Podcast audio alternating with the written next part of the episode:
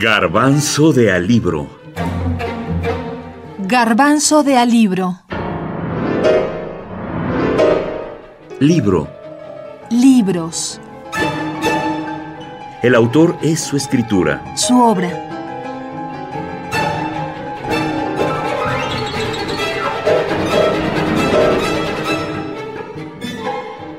Octavio Paz. El laberinto de la soledad.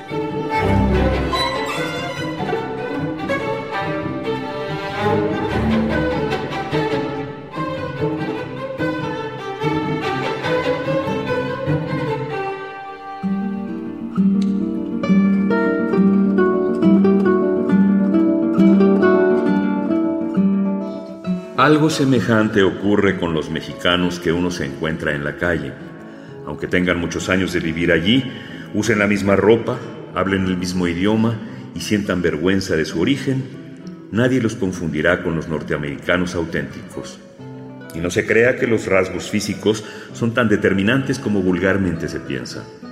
Lo que me parece distinguirlos del resto de la población es su aire furtivo e inquieto, de seres que se disfrazan, de seres que temen la mirada ajena, capaz de desnudarlos y dejarlos en cueros.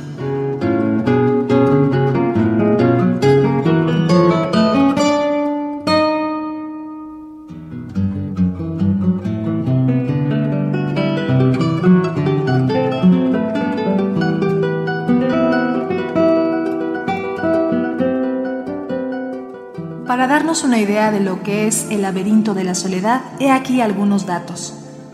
Según estadísticas que guarda el Fondo de Cultura Económica, desde 1950 se han publicado más de un millón de ejemplares, sin contar las ediciones que han hecho otras casas editoriales ni las traducciones a otros idiomas.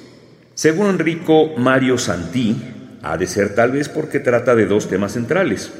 Uno, el lugar de países como México dentro de la modernidad, otro, la soledad humana mexicana, es decir, nuestra.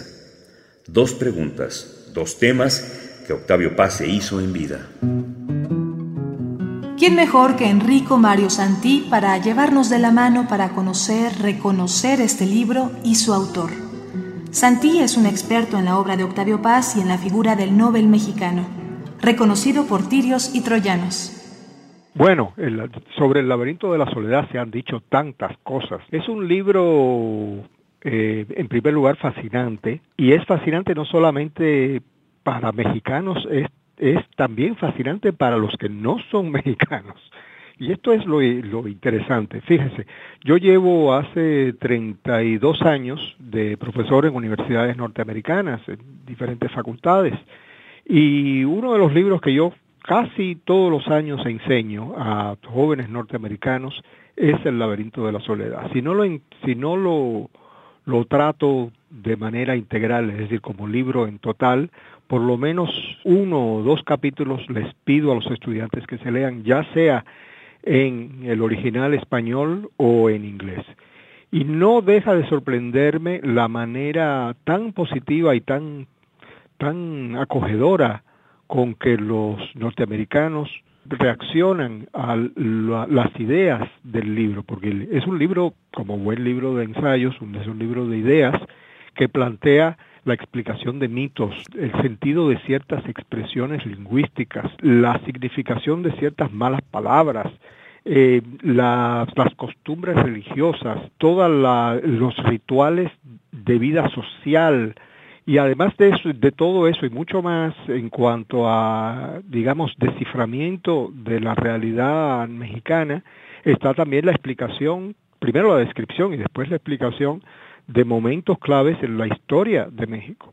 Así que lo interesante para mí siempre ha sido eh, la manera en que este libro abre perspectivas acerca de la realidad profunda de México, no desde luego la realidad periodística o digamos incidental, anecdotaria de México, aunque desde luego las anécdotas también son reveladoras acerca de nuestra acerca de nuestra realidad, eh, no solo mexicana, sino digamos la realidad de cada uno de nosotros, eh, personal, individual, eh, a veces nacional el libro es una especie de talismán, una, una puerta que abre o una ventana que abre al, al alma eh, mexicana. Y en ese sentido es, una, es un libro único. Yo conozco muy pocos libros que sean tan, primero que nada, tan accesibles y después tan llenos de información acerca de un tema tan escurridizo como puede ser el carácter nacional de otro país.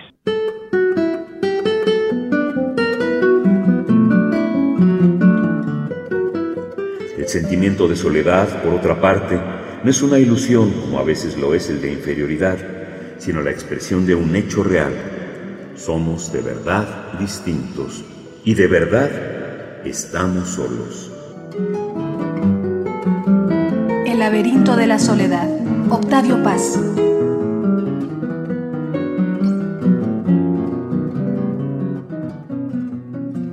En efecto, ¿qué no se ha dicho del libro más conocido de Octavio Paz? Pero vayamos a la fuente, al propio autor. En su biografía intelectual comentó que muchas veces se me ha hecho esta pregunta. ¿Por qué, para qué y para quiénes escribió El laberinto de la soledad? Hay muchas respuestas. La más simple y directa está en mi infancia. Más adelante, el pensador y poeta aclara para que ya no haya duda. El libro no es un ensayo sobre una quimérica filosofía del mexicano, tampoco una descripción psicológica ni un retrato. El análisis parte de unos cuantos rasgos característicos para enseguida transformarse en una interpretación de la historia de México y de nuestra situación en el mundo moderno.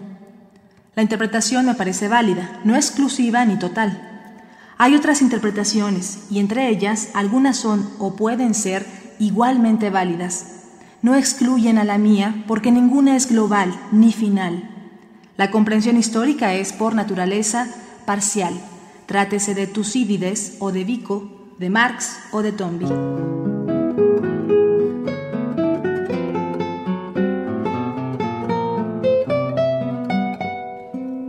La historia de México es la del hombre que busca su filiación, su origen, sucesivamente afrancesado, hispanista, indigenista, pocho, cruza la historia como un cometa de jade que de vez en cuando relampaguea. En su excéntrica carrera, ¿qué persigue? Va tras su catástrofe.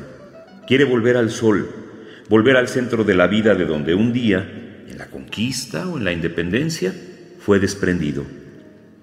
Nuestra soledad tiene las mismas raíces que el sentimiento religioso. Es una orfandad, una obscura conciencia de que hemos sido arrancados del todo y una ardiente búsqueda, una fuga y un regreso tentativa por restablecer los lazos que nos unían a la creación.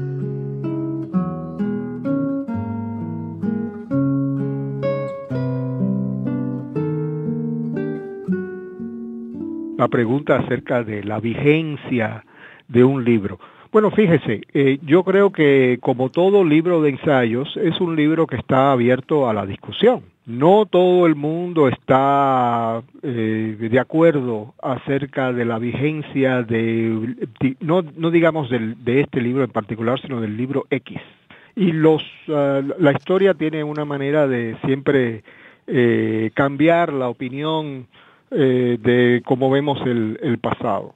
Sin embargo, en el caso del, laberinto de la soledad, lo que tenemos es también una obra literaria, es decir, un libro que está escrito con un estilo, eh, con, además con un estilo maduro de explicación, de descripción, de imágenes, de usos de ciertas de ciertas metáforas, de ciertos giros. Es decir, no solamente es un libro de análisis, es un libro también que, que se, se regodea, se complace en estar bien, bien escrito.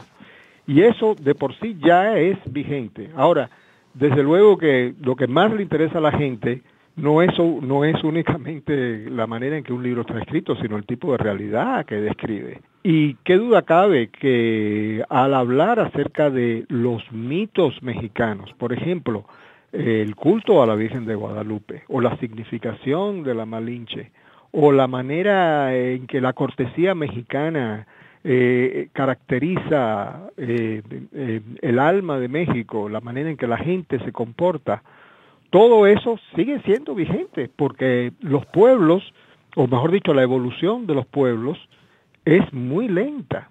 es una cuestión de cientos y cientos de años.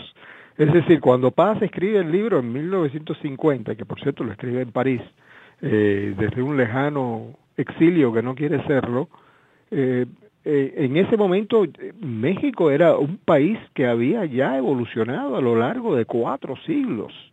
Es decir, no se trata de una realidad superficial, sino de algo que ha estado cocinándose, por así decirlo, durante muchísimo tiempo. Y entonces eh, la, labor de síntesis acerca de los mitos y acerca de la historia de México es eh, algo que, que, que, Paz ponderó y logró, yo creo, descifrar no únicamente para el medio siglo del siglo XX, y sino para, para siempre, en, en el sentido de que, por ejemplo, el, el Quijote de Cervantes no es únicamente una, pie, un, una obra literaria para el siglo XVII, sino que es algo que ha, que ha perdurado durante los últimos tres siglos y va a perdurar, yo creo que para, para, siempre en, nuestra historia. Ahora, también hay detalles eh, del libro que tal vez no nos convencen mucho. Los otros días eh, estaba yo reflexionando con mis estudiantes justamente acerca de cómo, eh, por ejemplo, la mala palabra asociada con la malinche eh, se se utiliza hoy en día en México y es evidente que ligeramente ha cambiado el uso de esa palabra hoy en día, es decir, está hoy mucho más generalizada y tal vez ni siquiera sea una mala palabra. Pero de todos modos, eh, eso no le resta, es decir, los cambios y las la, la, la, la manera en que ciertos detalles habrán cambiado en el tiempo no le resta validez a lo que es más profundo en el libro, que son la descripción y análisis de estos mitos y también de la descripción de la historia de ciertos hechos con incontrovertibles de la historia mexicana.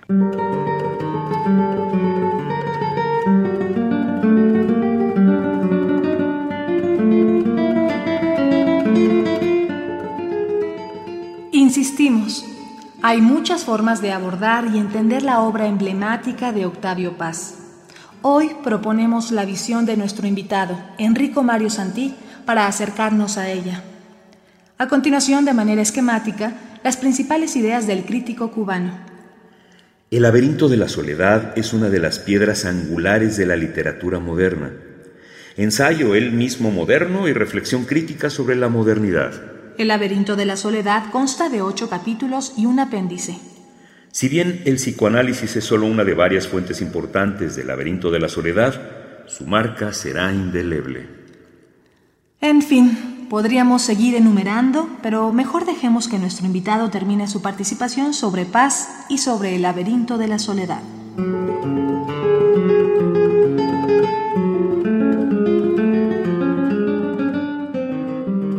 Creo que ese, es precisamente el interés que puede tener el libro para nosotros, que provoca esa discusión. Es decir, a lo mejor los, los maestros que nos incitan a pensar, los que, los que los provocan, los que nos disgustan a veces, esos son los que verdaderamente cuentan y no los que nos aburren con historias de siempre o que, o que no tienen nada que decir.